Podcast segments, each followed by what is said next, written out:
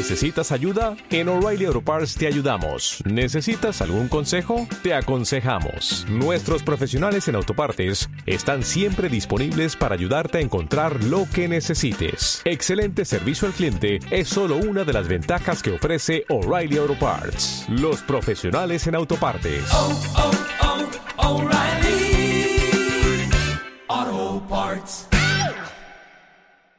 Semana de subidas en los principales índices en Occidente a pesar de los nuevos máximos en tires. En cuanto a la evolución de la rentabilidad de los bonos soberanos, en un escenario en el que se mantienen los discursos de los bancos centrales de seguir combatiendo la inflación, se sitúan en máximos del año, el Bund 2,49% y el T-Bond en el 4,27%. En cuanto al eurodólar, se mantiene estable a lo largo de la semana, situándose en 0,97. Al igual que el barril de petróleo Brent, al verse los temores de desaceleración de la demanda y compensados por una oferta limitada que debería mantener los precios elevados. Entre los acontecimientos más relevantes de la semana destacamos China, el Congreso del Partido Comunista, el mantenimiento de los tipos de interés y los rumores de que China podría suavizar la cuarentena de COVID a los turistas, si bien continúan los confinamientos y no hay señales de cambio significativo en la política cero COVID. A destacar también el retraso de la publicación de los datos del PIB del tercer trimestre, la producción industrial y ventas minoristas de septiembre, lo que puede apuntar a cierto riesgo de cifras débiles cuando se publican la próxima semana. A nivel macro, destacamos en Europa la publicación de los indicadores adelantados de ciclo, como la encuesta ZEW, que se mantiene en mínimos tanto en Alemania como en la eurozona, mientras que los precios de producción siguen muy tensionados en Alemania, anticipando presiones adicionales en el IPC. Por lo que respecta a Estados Unidos, lo más relevante fueron las encuestas manufactureras de octubre de Nueva York y Filadelfia, peores de lo esperado, señal de que el crecimiento empieza a moderarse.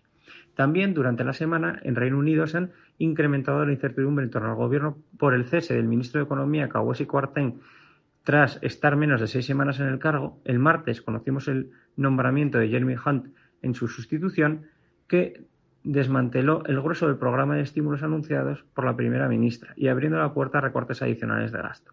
El miércoles, Suella Braverman dimitió de su cargo como ministra del Interior, lo que finalmente llevó el jueves a la dimisión de la primera ministra británica Liz Truss tras solo 45 días en el cargo. La próxima semana podríamos ver a otro conservador al frente del gobierno, esperándose que este fin de semana la lista de candidatos, Sunak, eh, Morduan, Boris Johnson, Wallace, etcétera, pueda reducirse a un máximo de tres y se vote el lunes. A más tardar, esperan tener un sustituto el viernes 28. Sin embargo, no descartamos el importante caos que vive el país pueda llevar a elecciones generales anticipadas, destacando la ventaja actual de los laboristas en los sondeos. Tras la dimisión, vimos inicialmente caída de las tires y apreciación de la libra que finalmente se deshicieron. A nivel de bancos centrales, comparecencia de Vilagoa, gobernador del Banco de Francia y miembro del BCE, que afirma que esperan un freno en la subida de tipos de cuando el tipo de depósito alcance el 2% versus el 0,75 actual, algo que podría suceder de cara a final de año tras dos subidas consecutivas de más de 75 puntos básicos.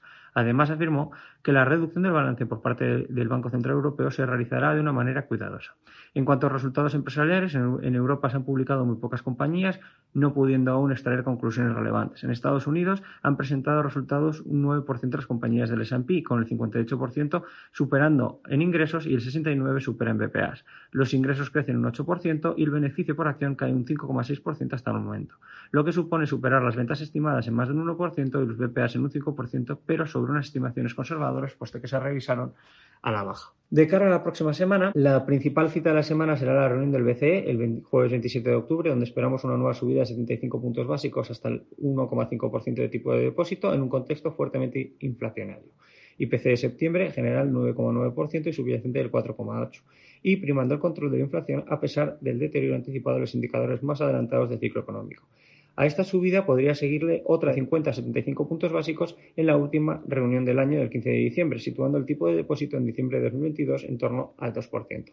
Siguiendo con los bancos centrales, el viernes tendremos la reunión del Banco de Japón, que esperamos que mantenga su política monetaria expansiva, lo que en la práctica se traducirá en, seguir comprando deuda y defendiendo el yen que se sitúa en mínimos de 1990. En el plano macro tendremos multitud de datos relevantes, destacando los PMI de octubre a nivel global, que deberían mostrar nuevo deterioro, más intenso en Europa que en Estados Unidos, mientras que los datos de inflación registran presiones adicionales, el deflactor del consumo privado subyacente en Estados Unidos de septiembre y el IPC de octubre en Europa. En cuanto a resultados, en materia empresarial, la semana grande de temporada del tercer trimestre de 2022, con los resultados de Acerinox, AENA, Airbus, A3 Media, Banco Sabadell, Banco Santander, BVA, Repsol, y un largo etcétera.